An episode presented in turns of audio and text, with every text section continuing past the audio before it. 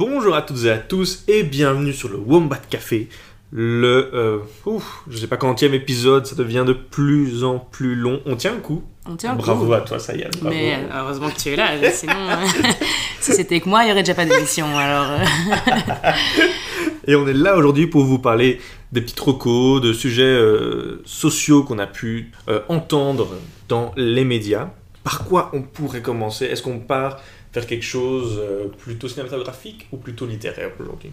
Bah écoute, c'est un peu kiff-kiff. Hein, euh, Un peu Kiki Bourrico bah, je pense qu'on peut commencer par quelque chose de plus cinématographique. Ah J'ai quelque chose si tu veux. Je t'en prie. J'ai une série que j'ai regardée, elle est sur OCS et sur HBO. Ça s'appelle Barry. Barry, c'est une comédie dramatique qui est réalisée et dont le personnage principal est Billy Hader. Billy Hader. C'est quelqu'un qui était dans le SNL. Euh, Peut-être que tu le connais parce qu'il a joué dans Hit 2. Il joue un des personnages euh, voilà, adultes. Mais bon, pas. c'est euh, voilà un, un type euh, assez connu et assez réputé dans le milieu. Et dans cette série, pourquoi j'ai été intéressé à l'idée de regarder cette série, c'était pour son pitch. Déjà juste le pitch, je le trouve vraiment cool. C'est l'histoire d'un chasseur de primes qui est engagé pour tuer toutes sortes de personnes. Et une de ses victimes est en fait un comédien amateur. Il prend des cours de théâtre et euh, il doit le tuer, je ne sais plus pour quelle raison, mais bon voilà, il a été engagé pour le faire et il le fait parce que c'est un tueur en série, c'est un chasseur de primes. Il va euh, à ce cours de théâtre pour connaître sa victime et pour, voir- pour savoir quand le tuer. Et en fait, euh, le chasseur de primes se rend compte que Barry donc se rend compte qu'il adore ce- le théâtre. Il adore cet exercice de la comédie et de devoir parler en public et tout ça. Et donc, euh, il commence vraiment à adorer ça. Et on arrive à tel point qu'il veut euh, rendre son tablier, finir ce côté chasseur de primes et devenir comédien à plein temps. Bien sûr, quand tu es chasseur de primes et que tu décides de voilà, arrêter ce- cette activité, ben, il y a des, repré- des représailles. Et c'est voilà, tout ça, c'est autour de ce, de ce changement qu'il a dans sa vie. Ce qui est très rigolo, c'est que c'est complètement absurde. Par ce côté, justement, chasseur de primes, mais en fait, il veut devenir comédien. Et tout Ouais, ça s'entremêle, c'est un mélange. de, de personnalité tout à coup. euh. Ouais, tout à fait, voilà, c'est ça. Et, et c'est très drôle parce que ça, ça mélange plein de styles. Il y a des moments où tu vas être vraiment très triste par euh, ce, que- ce qui arrive dans cette série, des moments où tu vas rigoler, des moments où tu vas être juste gêné. Et le jeu d'acteur est magnifique parce que voilà, je me demande comment on peut jouer un chasseur de primes donc qui tue. C'est son métier, quoi. c'est de sang-froid à ses victimes. Voilà. Et, Et pourtant être comédien et vouloir aimer tout ce qui est artistique et, et voilà, faire passer cette- les émotions euh, ça.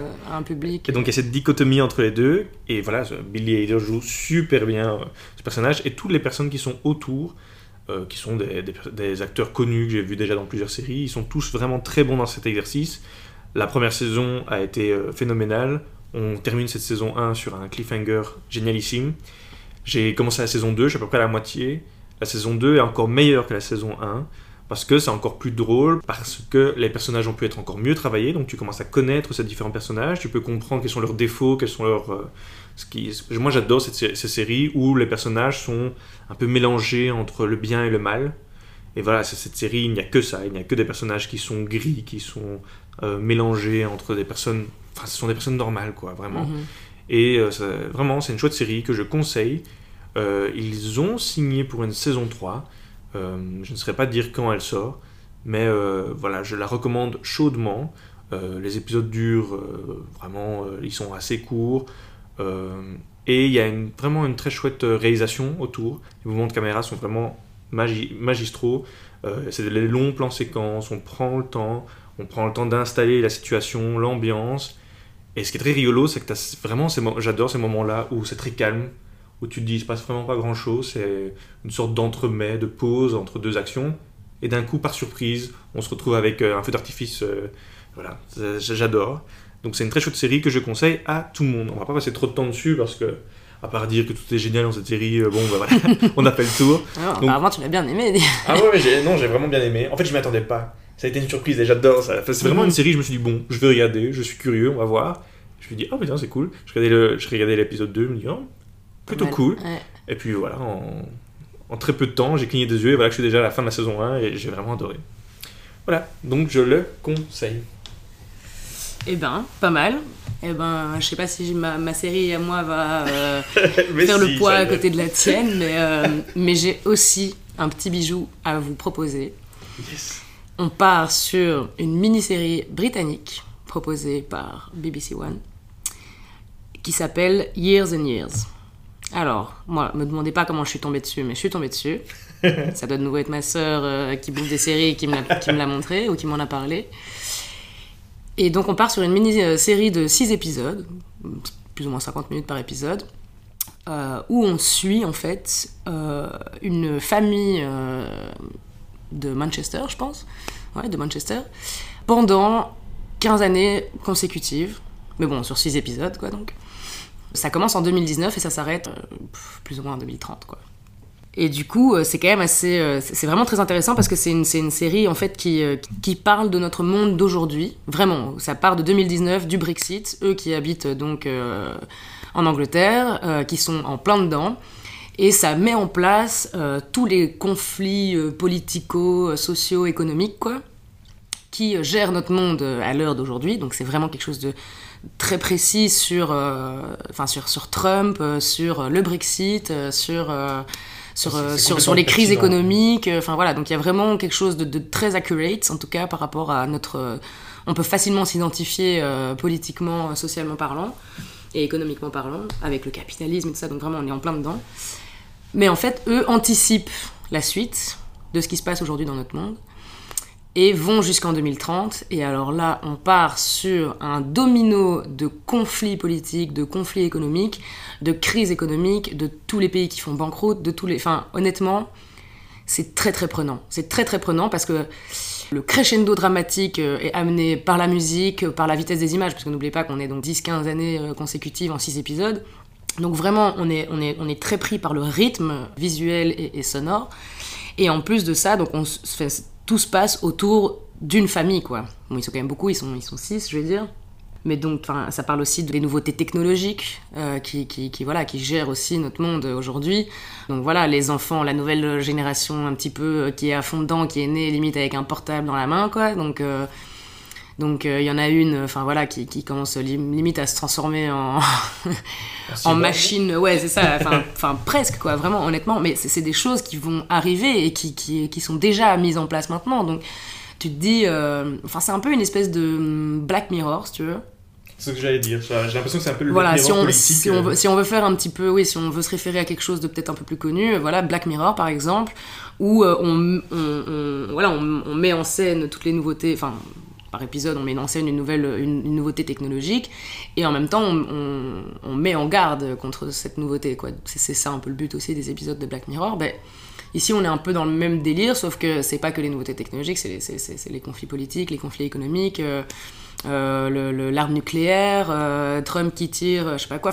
Enfin, honnêtement, c'est très très prenant parce que parce que tu te dis merde, c'est vraiment comme ça que ça va se ça va se profiler quoi. Vraiment, on parle de Trump, on parle d'Erdogan, et en fait, dans ce scénario-là de Years and Years, il y a euh, Emma Thompson, donc euh, une actrice qui est déjà quand même bien connue, et euh, elle, elle joue le rôle d'une nouvelle politicienne qui prend beaucoup d'importance, dans, dans, en tout cas en Angleterre, après le Brexit, et qui est en fait, voilà, au fur et à mesure des années, elle, elle monte vraiment au gouvernement, quoi, alors qu'elle est partie de rien, et elle a juste des, des discours hyper controversés sur sur, euh, enfin, sur énormément de sujets, sur les, sur, les migrants, sur, euh, sur les banques, parce que presque toutes les banques font faillite. Enfin, honnêtement, on est pris de A à Z, côté humain, côté social, côté euh, politique, côté économique.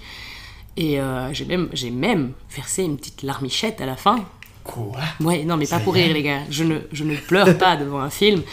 Et quand je vous dis l'armichette, je suis vraiment gentil, quoi. Parce que, honnêtement, c'est vraiment. Voilà, c'est le genre de série. vidé un paquet de mouchoirs, quoi. Qui m'a tellement. Qui m'a tellement. Euh, pénétré, quoi, vraiment, que j'en je, ai pleuré au dernier épisode, quoi. Ah ouais. Et pour que j'en arrive là, les gars, je vous jure qu'il faut le faire. Donc, voilà. Je sais pas si c'est mon côté un peu. Euh, je sais pas, un peu drama ou j'en sais rien, mais. Euh... T'en avais besoin à ce moment-là Bah écoute, ça m'a tellement prise que j'ai je, je, eu besoin de. de... J'étais avec eux, quoi, tu vois. Je les ai suivis sur six épisodes, ça va très vite. Mais. Euh... Mais pourtant, j'ai pas l'impression que cette série, c'est censé être un exutoire de de quelque chose. ah non, pas du tout. C'est une série complètement. Euh, c'est une série dramatique en fait, quoi. C'est une série parce que. il n'y a, pas, y a pas forcément de happy end, quoi. Tu vois, ça se termine un petit peu comme ça, quoi. Tu vois, en mode. Euh, on nous laisse comme on nous a amené dedans, quoi. Tu vois on, te donne une vision des 15, 15 prochaines années, mhm. c'est tout. Exactement. T'en fais ce que tu veux après. Exactement. Mhm. Mais après, euh, après, honnêtement, je vous la, je, vous la conseille parce que il y a ce format donc de mini-série qui, qui, se mange assez vite. Et puis euh, les acteurs sont quand même assez bons. Euh, et comme je dis, on est, on est dans une espèce de science-fiction parce qu'on anticipe un peu l'avenir, mais... Et sans trop spoiler, est-ce que c'est plutôt pessimiste, plutôt euh, optimiste, ou c'est vraiment très objectif comme vision? C'est super objectif. Après, c'est un peu pessimiste parce que, bon, je te dis, tous les pays font banqueroute. Il y a Trump qui a utilisé l'arme nucléaire contre Chine, je pense, ou quelque chose comme ça. Et enfin, donc voilà, mais bon, il y a les migrants euh, qui peuvent plus. Euh, enfin, cette nouvelle politicienne euh, qui Emma Thompson, qui s'appelle Vivian Rook dans, le, dans, le, dans, la série. C'est un beau nom de politicien, ça. Vivian Rook. Ouais. Bah, et en plus, déjà, rien, rien que cette politicienne divise déjà un petit peu la famille sur les, sur les discours et sur les propos et sur les avis politiques. Mais bon, après, voilà, c'est une famille qui, qui, qui, qui, s'entend très bien. Ils sont, ils sont très proches, ils s'appellent, ils se voient tout le temps. Donc, ça les divise pas non plus. Mm. Mais bon, à un moment, il y a un des gars qui dit euh, Franchement, si tu votes pour elle, tu sais quoi, je vais te payer pour que tu votes pas pour elle. Elle rigole un peu en disant Bah, ok, j'attends ton, j'attends ton virement, quoi, tu vois, parce qu'il y en a une qui veut voter pour elle. Enfin, bref. C'est un peu le même débat qu'avec Trump. Euh, il y en a qui sont pour, il y en a qui sont contre, alors que c'est complètement absurde d'être pour, quoi. Enfin, de voter, de voter pour, quoi. Enfin, personne n'y a vraiment cru, personne n'y croit encore vraiment, alors que c'est presque la fin de son mandat. Enfin, tu vois, genre. Euh, on va pas se lancer dans un autre débat. à prendre avec des pincettes. Mais donc, voilà, vraiment, Years and Years. En plus, euh, voilà, ça parle aussi euh, de l'homosexualité. Enfin, il y a aussi une histoire d'amour qui se profile. Il y a une histoire de. Enfin, il y a aussi le, le, voilà, le, la vie conjugale aussi, les obligations conjugales. Ça parle de, de, de l'infidélité. Ça parle vraiment, euh, vraiment top sur tous les points quoi. Vraiment top. On, mhm. va on va vraiment sur on, travaille vraiment plusieurs dimensions et c'est je trouve que c'est important parce que ça nous donne un petit peu une image. Parce que bon quand on reste chez soi et qu'on lit pas forcément euh, tu sais l'actu et tout euh, si t'as pas envie de savoir ce qui se passe dans le monde bah t'as pas envie de savoir. Tu peux ne pas le savoir même si les médias nous bombardent je veux dire il y a quand même toujours des gens qui sont au courant de rien quoi mhm. et qui regardent des séries bah voilà bah, si tu regardes cette série là mon vieux, je te jure, tu seras au courant de tout ce qui se passe. Quoi. Mais justement, ça, ça m'amène à, une question que je voulais te poser. Euh, moi, euh, dans, à, l'UNIF, un, de nos devoirs qu'on doit faire souvent, on a, des tests sur l'actualité. Mhm. Euh, donc on doit lire les journaux, on est obligé quoi. Il faut lire mhm. le journal, pas aller sur Facebook regarder l'information, pas regarder sur Internet l'information. Il faut vraiment aller dans la bibliothèque de journaux de l'université et commencer à lire les journaux pour pouvoir réussir ce test. Et je me, je me, souviens très bien, à chaque fois que je lisais les journaux et que j'allais faire ce test et que et je voyais les questions, il n'y avait que du négatif. Il y avait parfois, de temps en temps, une petite, euh, une petite question qui était qui a gagné le prix Nobel, qui a fait cette super chose pour la je me Rappelle, il y, avait, il y avait 10 questions, il y avait 4 questions politiques belges, il y avait 4 questions politiques internationales et il y avait une question culturelle et une question quelque chose. Voilà, mais à chaque fois, c'est hyper négatif.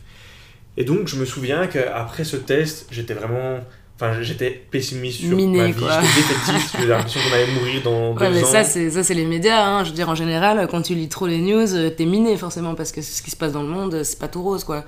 Et justement, ça m'amène à ma question qui est, est-ce que pour le futur de notre société, on vit en Belgique, on est dans la capitale d'Europe, donc je dirais plutôt pour le futur de l'Europe, parce qu'on n'est pas expert pour les autres pays, mais on va dire, allez, l'Europe et la Belgique. Est-ce que tu es plutôt quelqu'un de pessimiste sur ce qui va arriver ou plutôt optimiste? Honnêtement, je, crois que j'aimerais, je préférerais être optimiste, mais euh, pour tout dire, je suis quand même assez euh, pessimiste parce que je sais pas, j'ai l'impression qu'on arrive aujourd'hui euh, à un point de non-retour et je veux dire, le monde est quand même assez grand, assez vaste et mettre en place des changements à un niveau aussi international, malheureusement, ça prend du temps.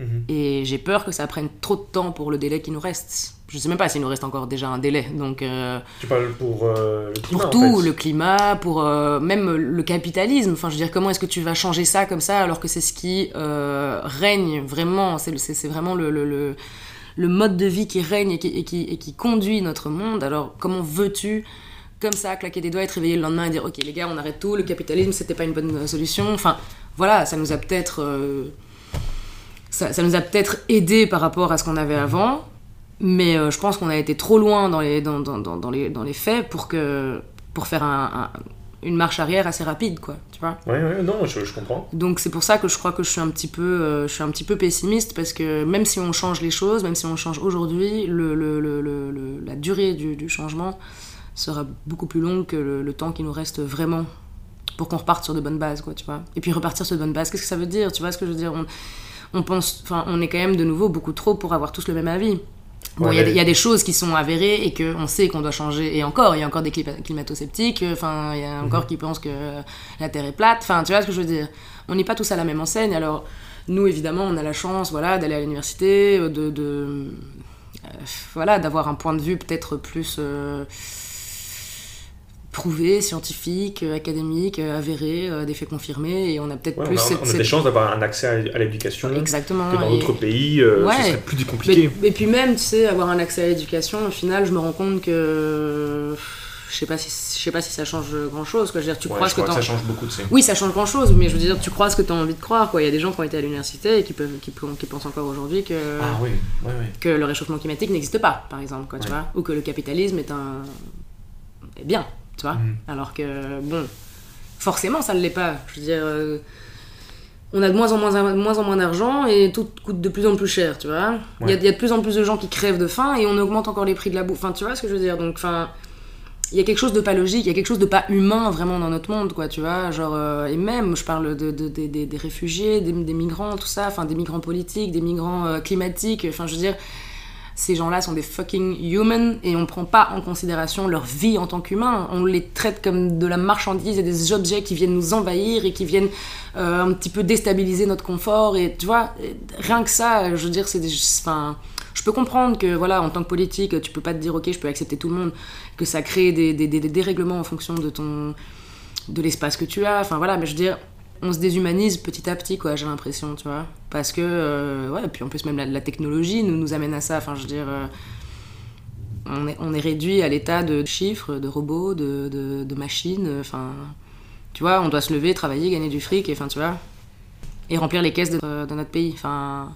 parce que, parce que notre pays nous accueille. hyper pessimiste, tu veux dire. Bah, moi, moi je, après, je veux dire. Euh, ça reste un avis ultra personnel, mais sur ce qui se passe de manière générale, parce que moi, je suis, tu vois, dans une situation, euh, on va dire, de confort par rapport à un million de personnes. Hein, tu vois ce que je veux dire? Genre, honnêtement, euh, voilà, moi j'ai un toit sous la tête, euh, sur la tête, j'ai de quoi manger dans mon frigo. Enfin, tu vois, c'est vraiment pas donné à tout le monde, quoi. Tu vois et, et donc, je, je, peux parler facilement de ça sans être en fait touché par ça. Et bon, ça, ça, ça rend un petit peu mon, mon avis, mon discours un peu hypocrite, mais, mais ça veut pas dire que je m'en rends pas compte, quoi, tu vois.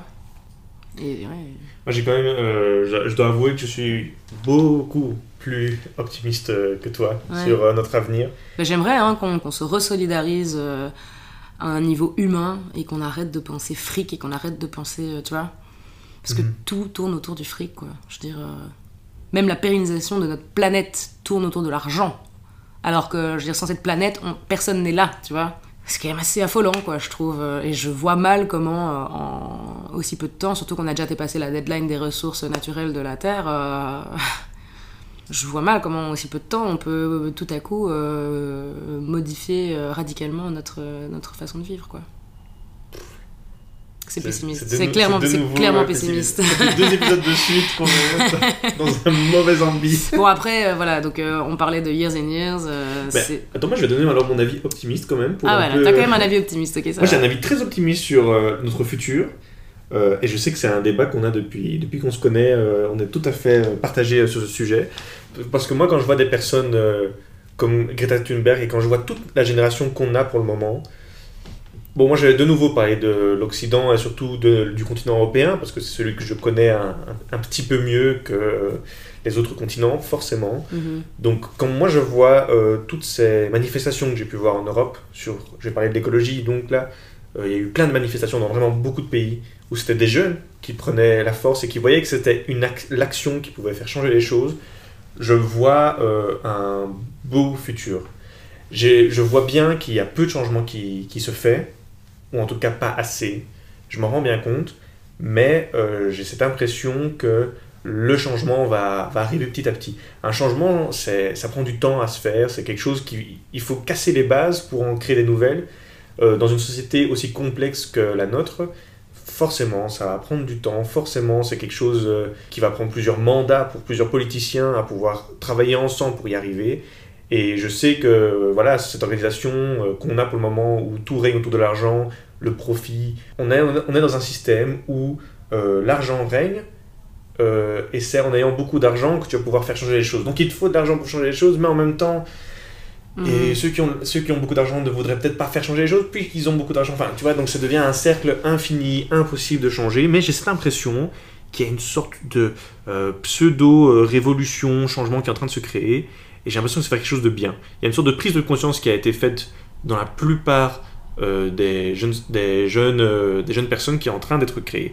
J'ai l'impression que Internet et de toutes les transactions d'informations, d'argent, de, de, de transaction d'idées qui est en train d'être euh, mise euh, là pour le moment en place, j'ai l'impression que ça va pouvoir amener des, plutôt des changements. Par exemple, tu vois, Internet, c'est une des raisons qui a créé le printemps arabe et toutes les révolutions qu'on a vues. Donc j'ai l'impression qu'il y a des bonnes choses qui peuvent être faites. Alors, à mon avis, voilà, ça va prendre du temps, mais... Ouais, toi, tu dirais, qu'on est sur la, sur la bonne voie, quoi je dirais pas qu'on est sur la bonne voie, genre c'est pas un, rail, euh, on, est dessus et on va arriver euh, à la fin de ce rail vers euh, le paradis. Mhm. Je pense qu'il y a un changement qui est en train de se créer. Est-ce que le changement va arriver vers de bonnes choses? Ça, je sais pas. Mais est-ce que ça va pouvoir résoudre certains problèmes? Je le pense, oui. Alors, maintenant c'est une grande question et de nouveau, il faudrait peut-être inviter un expert. Je propose que la prochaine fois qu'on ait euh, un sujet comme ça, on invite un expert pour avoir une bonne idée. On fait, euh. fait pas exprès d'arriver sur des sujets euh, voilà, qui paraissent aussi sérieux à la base. voilà, je veux dire, à la base, vraiment, ça arrive vraiment totalement spontanément. Et comme j'ai dit à l'épisode précédent, quand on aborde ce genre de sujet, au final, on parle avec le cœur et avec notre expérience en tant que petits gens. quoi. C'est pas. C'est ça, c'est au mode café, une émission où on a un café en main et on parle. Exactement, c'est une émission de café, quoi. Donc je pense qu'on ne devrait pas non plus se culpabiliser par rapport à ça. C'est, voilà, on accepte forcément toute intervention et c'est vrai que la prochaine fois on pourrait peut-être inviter un, expert sur le sujet qu'on aimerait aborder, mais ça, le rendra d'autant plus sérieux alors quoi. C'est ça, ça fait beaucoup moins café. Mhm. Après, si on peut réussir à dérider et à déstresser euh, Après, on peut aller boire un café, on peut aussi boire, les, experts aussi boivent des cafés. Hein. C'est vrai, vrai. Mais donc, en tout cas, euh, Years and Years euh, à recommander, quoi qu'il arrive, parce, Que, parce que c'est une excellente série et euh, ça donne un petit peu un point de vue sur. Bon, de nouveau, c'est des conflits, donc c'est jamais très optimiste, mais je veux dire, à, côté de ça, ça tourne autour d'une vie de famille, donc à, côté de, à côté de gens qui ont des relations avec d'autres gens, et ça, c'est quand même toujours assez chouette de, de mm. pouvoir s'identifier à un des personnages de la famille. Mais parlons maintenant d'un nouveau produit culturel qui serait alors eh bien, moi, je suis en train de lire un livre en ce moment. Donc, euh, on peut parler un peu littérature si ça te, si ça te botte. je suis en train de lire euh, un bouquin de Mario Vargas Llosa, qui est donc un, un écrivain euh, péruvien, qui est assez connu, je pense, pour ceux qui lisent un petit peu. Qui pèse dans le game, comme disait John? Ah, il pèse carrément dans le game. Il a même, il a même, c'est un prix Nobel. il a reçu le prix Nobel de la littérature. Alors, quelle année, ça je pourrais pas te dire, mais ça doit être dans les dix dernières années quoi. Bon, je crois que maintenant. Grosse fourchette. Hein. Il, est, il, est, il, est, toujours pas mort, ce gars. Il est quand même né. Non, mais je te jure, il est né dans les années 30, le vieux. Hein. Ah, c'est pas pour rire, quoi. Non, non, mais honnêtement, donc c'est un très, très, très, très bon écrivain euh, que j'ai découvert en fait il y a 5 ans avec, euh, je crois en fait, le, je suis pas sûre, mais je pense que c'est le livre qui, a, qui, fait gagner. qui lui a fait gagner le prix Nobel. Je, je suis plus sûre en fait, mais bon, bref. J'ai découvert ce livre il y a 5 ans qui s'appelait euh, Tour et détour de la vilaine fille. Alors, déjà, j'ai adoré le titre. Ouais, c'est un chouette titre. Et puis quand tu lis le livre, tu te rends compte qu'il y a le tour et détour de la vilaine fille, comme, une comme, comme l'expression euh, qui, qui, dit tour et détour de la vilaine fille. Et en plus de ça, géographiquement parlant, il y a aussi des tours et des détours. Donc mhm. c'est une histoire d'amour, forcément, mais en fait, Mario Vargas Llosa, il est très euh, dans l'écriture euh, politique, en fait. C'est-à-dire C'est-à-dire qu'il va ancrer ses histoires vraiment par rapport à la, politique du moment, à la politique du pays, à la politique du... Et donc, euh, moi, le premier livre que j'ai lu de lui, donc Tour et des tours de la vilaine fille, c'est vraiment donc, un homme qui tombe amoureux d'une femme et qui, d'une manière ou d'une autre, euh, la suit un petit peu dans le monde entier, mais sans vraiment le vouloir, parfois par coïncidence. Enfin, donc euh, c'est vraiment c'est un amour où euh, il se trouve, il crée quelque chose, et puis elle part, elle disparaît, et puis lui, il se dit qu'il va l'oublier, mais il a un job dans le pari de, de l'existentialisme, quoi. Tu vois, c'est vraiment dans l'époque des années 50, quoi. Donc on est vraiment dans le... Il va à Paris pour un boulot, et il retombe sur elle, qui est mariée à un grand ambassadeur ou je sais pas quoi.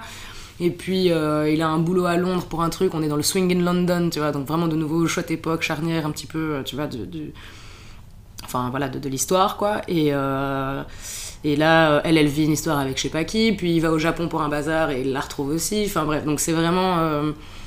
on est vraiment. Et puis il y a aussi Lima, quoi. Ils se rencontrent à Lima par. Enfin, à un moment où je pense que c'est une politique un peu tyrannique, si je peux dire. Euh, parce qu'il y a eu quand même pas mal de, conflits politiques euh, internes euh, au Pérou. Et donc voilà, je pense que ça, c'est le, je pense que c'est le livre qui lui a fait gagner le, prix Nobel, mais une écriture splendide, semi-poétique, semi-facile à lire, semi-ultra-littéraire, enfin, donc vraiment, il y a quelque chose de très... il y a quelque chose de très accessible dans sa littérature.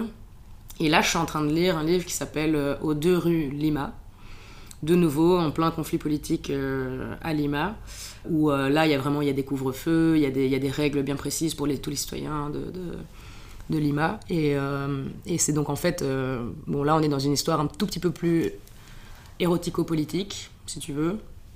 C'est un ça va ensemble, ça. Ben, en fait, c'est ça. C'est un petit peu ce, ce, régime politique qui va amener cette histoire érotique, parce qu'on dit érotique parce que tout de suite, ça se passe entre deux nanas, quoi. Ah, ouais. Donc c'est deux, euh, deux, deux, deux, femmes mariées, euh, de leur mari euh, ingénieur et je sais pas quoi, enfin donc voilà, qui ont quand même pas mal de... Enfin, des, qui sont quand même des gens importants, qui ont beaucoup de travail, enfin voilà quoi, qui ont une, une, prestance et qui ont un nom dans, ce, dans cette ville quoi. Et donc elles se retrouvent assez souvent, elles sont copains à quatre, elles sont copines à deux. Et le fait qu'un jour, voilà, l'histoire commence par Chabella qui est venue chez Marisa, c'est le nom des, personnages. Donc, euh, et elle est venue boire un verre ou au dîner ou quoi, et c'était le couvre-feu, et donc elle n'a pas pu partir de chez Marisa, et donc elle est restée dormir. Et il se fait que, euh, bah, je sais pas, elles sont prises d'une pulsion, d'une envie sexuelle, et euh, qu'elles ont assouvi à deux, quoi. Et bon, je suis encore en plein milieu du livre, mais je commence à comprendre un petit peu ce qui se passe, c'est-à-dire il va y avoir une sorte de... Allez, comment expliquer? Ça va devenir compromettant, en fait, pour les maris euh, importants, tu vois. Donc euh, apparemment, voilà, il y, a des photos qui vont ressortir, euh, il y a des, ah. voilà, donc il y a des, et il y a un, grand, un grand journaliste qui fait partie de, médias un petit peu comme Le Canard enchaîné ou des choses comme ça, c'est des choses où ils vont un petit peu révéler les choses comme les médias qui sont tenus par les couilles du gouvernement ne parlent pas vraiment, ou en tout cas ne parlent pas d'une certaine manière, quoi, d'une manière parfois un petit peu rentre dedans, quoi. Et donc ce journaliste vient interroger un jour un des maris et lui, il pensait que c'était par rapport à sa boîte, son entreprise, son truc, son bazar. En fait, que dalle. C'est par rapport euh, à, sa femme et à la liaison qu'elle a euh, avec une autre femme. Quoi. Mais euh, donc de nouveau, un amour qui est brimé par rapport à une politique, par rapport à une situation politique mise en place dans un certain pays. Donc c'est quand même... je sais pas, moi c'est des histoires qui m'intéressent. et justement, ça me raccroche à, un produit culturel, un film que j'ai vu, le portrait de la jeune fille en feu. Ah ouais, je l'ai pas vu, mais je voulais, je voulais absolument aller le voir. Ah ben justement, et ça raconte l'histoire euh, d'un amour lesbien qui va se dérouler dans les années, à mon avis, de la Renaissance. On doit être vers 1600, euh, on doit être dans, dans, les alentours de 1600. C'est pas mal en fait, parce que c'est l'histoire d'une peintre qui va peindre euh, une, une, marquise ou quelque chose comme ça, non Oui, une, une, marquise, c'est ça. Et en fait, elle est, elle est promise à un, un riche vénitien et euh, à l'époque, comment on faisait ça? Quand un mariage était arrangé, il fallait envoyer le portrait de la femme au mari, qui regardait le portrait, qui disait Ok, je veux bien me marier, tu vois. Un peu comme euh, un album photo. Euh, un, peu, comme le Tinder à l'époque. c'est un peu ça, ouais. Donc, cette peintre vient la peindre, et voilà, il, il, y a plusieurs, plusieurs péripéties, mais au final, cette peintre tombe amoureuse de la marquise. Ah ouais, donc euh, l'artiste euh, qui, euh, qui tombe amoureux de sa muse. C'est ça, c'est un peu ça, voilà. Et c'est ce qui se passe là-dedans. Après, dans le bouquin que justement je, je propose ici, qui s'appelle... de rue Lima. Ou de rue Lima, attends, je me demande c'est pas au 5 rue. Ah, c'est au 5 rue.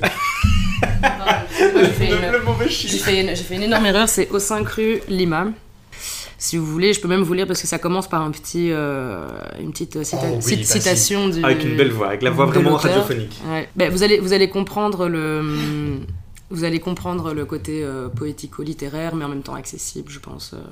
Je vais vous lire toute la jaquette. Ça commence par une petite, une petite citation de l'auteur et ensuite le synopsis du, du livre. On t'écoute. Alors, le voyeurisme est le vice le plus universel qui soit. Vous le savez mieux que personne. Nous voulons connaître les secrets, et de préférence les secrets d'Alclove. Fourrer son nez dans l'intimité des puissants, des célébrités, des importants. Ça, c'est la citation, enfin, c'est une partie tirée du, du mhm. bouquin.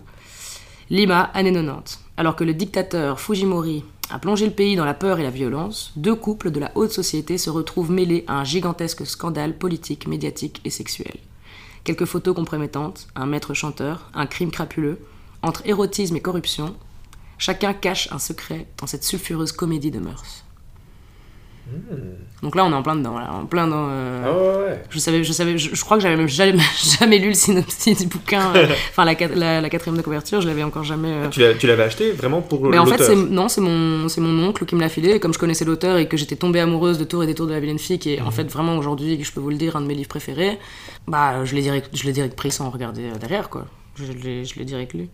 Ah, prix Nobel de littérature en 2010. Euh, voilà, donc c'était, dans les dix dernières années, effectivement, j'avais raison. Mais donc, euh, honnêtement, euh, voilà. Et ce que je voulais dire aussi, c'est que par rapport au côté compromettant, ce qui est compromettant dans ce livre, c'est presque même pas l'infidélité, tu vois. Mhm. C'est le côté de cet amour homosexuel. Voilà, je, franchement, je vous le conseille. Il y a pas de. Enfin, je vous conseille déjà, en tout cas, vous intéresser à l'auteur. prenez n'importe quel bouquin, vous allez l'aimer, c'est sûr. Après, il y, en a, qui sont plus politisés euh, que juste un roman. Euh, voilà, il y en a où c'est. Enfin voilà, il essaye toujours d'imbriquer euh, une histoire plus humaine, relationnelle, une histoire d'amour ou une histoire de famille. Mais il ancre donc à chaque fois ce type d'histoire dans un, dans un contexte politico-social. Ok. Eh bien, moi, je voulais aussi parler d'un dernier coup de cœur. c'est une. Enfin, ça m'amène vers un sujet un peu plus compliqué, mais que je voulais quand même abordé, euh, c'est une série documentaire qui s'appelle Abstract. Ce que tu as entendu parler, c'est sur Netflix. Ça me dit quelque chose, je vois l'image sur Netflix, mais je l'ai jamais regardé. Eh justement, c'est de ça que je voulais parler. Comme tu viens de dire, je vois l'image. Et c'est un point important que cette série documentaire met en avant. Donc en fait, c'est une série sur le design. Le design des costumes dans les films, le design des voitures, le design des jouets, le design en architecture, le design dans plein de domaines différents. Il t'aborde ça donc d'une manière assez euh, classique. Tu as donc euh, la vie d'un designer. On te montre un peu son quotidien, on te montre ses idées, on te montre euh, ce qu'il a pu créer, tous les succès qu'il a pu avoir dans sa vie. Et il y avait un épisode en particulier qui m'a interpellé, et c'est Yann Spalter, le design numérique. Pourquoi je voulais parler de cet épisode plus précisément C'est euh, en fait ce type, euh, le fameux Ian Spalter, il a été engagé par entre autres Instagram, pour designer l'interface d'Instagram. Dans le design, il existe deux types de designers. Il existe les UI designer, designer donc c'est-à-dire User Interface Designer. Il existe les UX designer, User Experience Designer. Donc ce sont un peu les deux types. Moi, je, t'explique moi ce que je connais, ok? Donc euh, il y a peut-être plus précisément des catégories un peu plus précises. Il existe un podcast qui s'appelle Parlons Design qui explique beaucoup mieux que moi. Mais moi, je vais vous donner vraiment ce que j'ai pu euh, comprendre avec ces documentaires, avec tout ce que j'ai pu, tout ce que j'ai pu découvrir autour. Lui, c'est un UX designer. Ça veut dire qu'il va essayer de comprendre comment un utilisateur d'Instagram utilise Instagram et comment il peut créer une manière plus optimale d'utiliser euh, ce euh, réseau social. C'est lui qui a changé un peu toutes les nouvelles interfaces qu'on peut voir sur Instagram, c'est-à-dire euh, changer les boutons de place, changer les stories de place, créer une manière que la photo prenne tout l'écran et tout ça. C'est lui qui a, qui a amené tout ça à ce réseau social. Après avoir vu ce documentaire, j'ai regardé une vidéo d'une chaîne YouTube qui est assez connue qui s'appelle Nerd Writer One.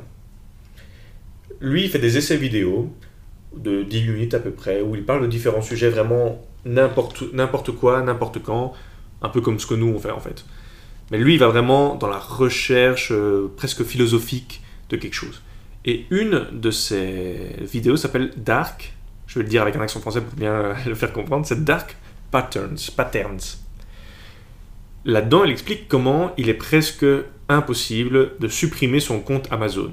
Pourquoi je dis presque impossible C'est qu'en fait, il existe des codes de couleur sur une interface numérique qui permet au cerveau humain de rendre le trajet vers ce que tu veux plus facile. Par exemple, tu as un bouton, on te donne un choix entre le OK et annuler. Le OK va être marqué en vert, le annuler va être marqué en rouge. Ça te permet à toi de taper direct OK c'est vert, annuler c'est rouge. Et en fait, cette manière de te conditionner permet à certains utilisateurs de créer des petites fourberies, en toute amitié, en quelque sorte, pour te faire payer si tu veux. Par exemple, euh, tu vas jouer à un jeu mobile et puis d'un coup on va te mettre payer 99 cents pour pouvoir continuer en vert, on va te mettre quitter en rouge. Et tu vas cliquer automatiquement sur le vert parce qu'on t'a conditionné à appuyer sur le vert pour avoir ce que tu veux toi qui est le OK, tu vois. Toutes ces petites choses-là, elles sont, elles sont mises en avant et pourquoi je trouvais ça important, c'est parce que le but d'Instagram c'est que tu passes du temps dessus. Le plus de temps possible pour amener le plus d'argent puisque les publicitaires payent Instagram pour être postés dessus, pour être visibles sur, sur ce réseau social. Au plus de personnes regardent ces publicités, au plus Instagram va pouvoir avoir de l'argent.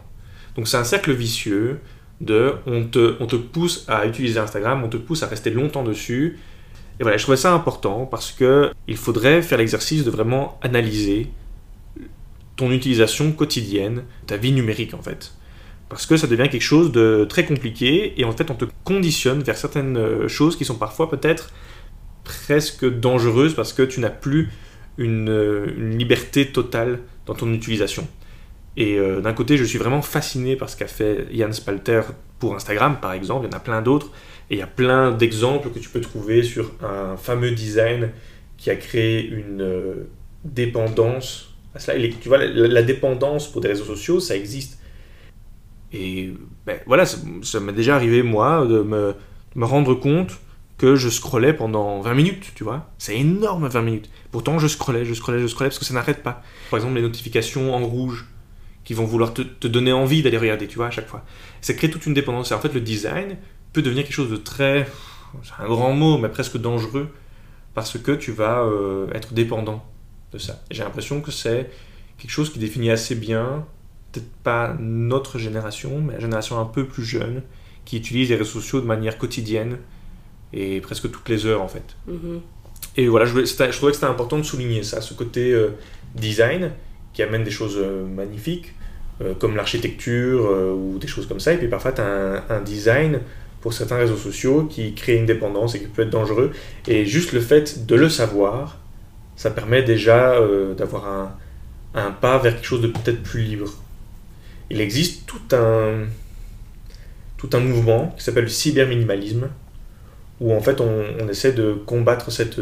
Je dis on comme si c'était moi aussi, mais je veux dire, il existe ce mouvement, le cyberminimalisme, qui permet en quelque sorte de combattre cette euh, dépendance ou cette dépendance potentielle que tu pourrais avoir.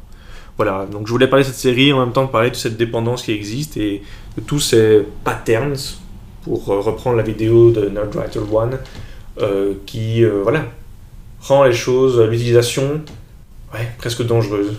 Mais c'est vrai que c'est vrai que c'est intéressant de, de, se conscientiser par rapport à ça parce que bon, à premier abord, personne ne dirait que le, design est quelque chose euh, euh, qui, qui, te voilà qui te qui te conditionne d'une certaine manière euh, à un style de vie. et par rapport surtout à la technologie, honnêtement, c'est bien d'être conscient par rapport à ça. C'est un premier pas qui te permet justement de ne pas tomber dedans peut-être aussi facilement que si tu n'en avais aucune idée. Mhm. Au final, euh, au final, ce que cette série et voilà ce que ce que ce, ce côté euh, didactique aussi que ça apporte, euh, c'est pas mal quoi. Mais c'est vrai que c'est pas juste le design, c'est vraiment tout un ensemble qui crée cette dépendance. Mais le design aide. Oui, un, voilà, une, une, fonction, enfin une, une utilité technologique, mais qui est amenée oui, par un design, quoi, par une façon de représenter la chose et de l'utiliser au mhm. final. Quoi. Parce que c'est vrai que maintenant, et je me rappelle, j'avais vu des vidéos de par exemple Cyrus North ou des gens comme ça sur YouTube qui expliquaient le pouvoir de l'ennui. De nos jours, mhm. tu, ne, tu, ne, sais plus t'ennuyer. Tu, tu, ne peux plus t'ennuyer, tu as ton smartphone, tu as ton ordi, euh, tu as 5 minutes à attendre quelque part, euh, par exemple, je sais pas, tu es dans une file d'attente, tu check vite fait tes messages sur Insta et sur Facebook, et voilà, c'est bon, tu vois. Mhm.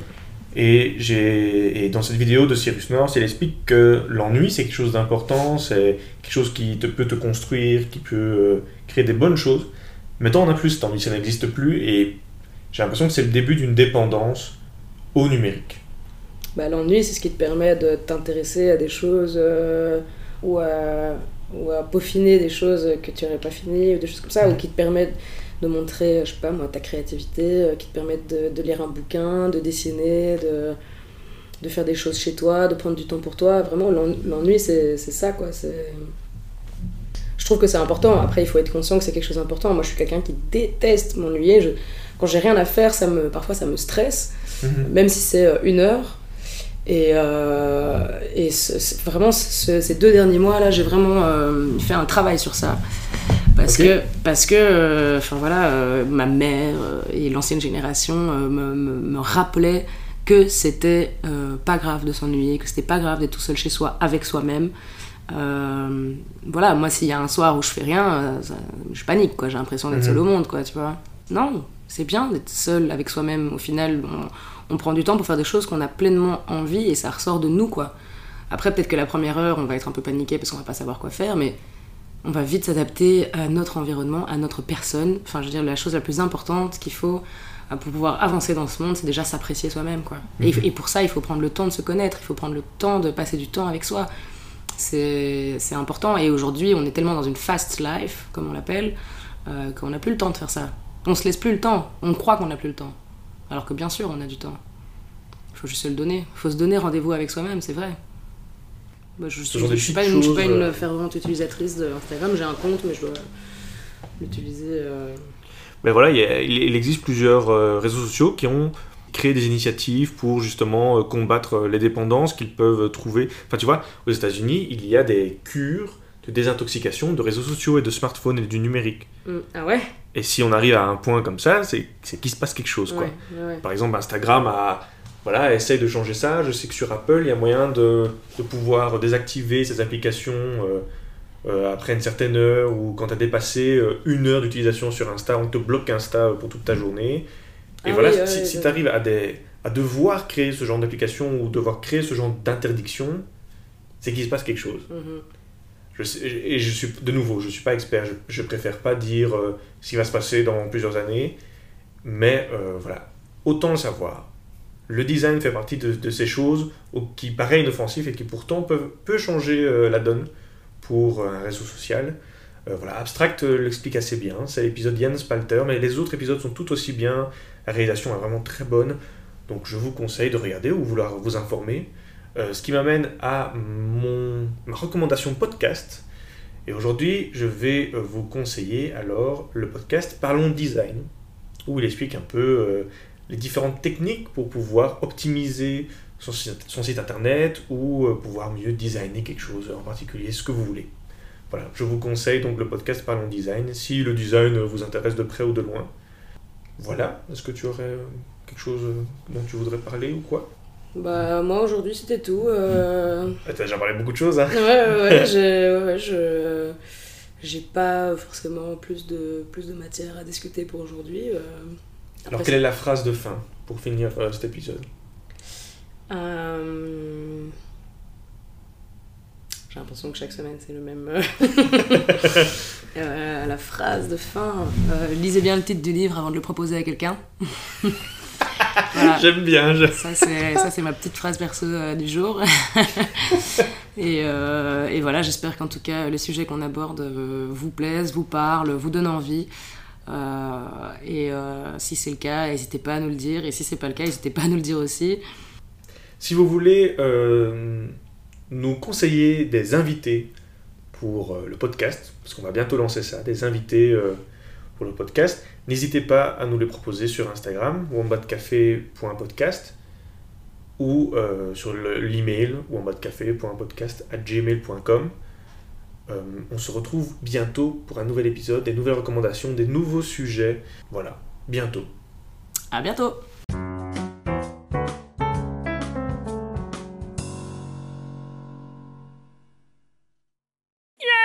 Tu n'avais pas TikTok? Non. Mais mon dieu, c'est pas possible. All right.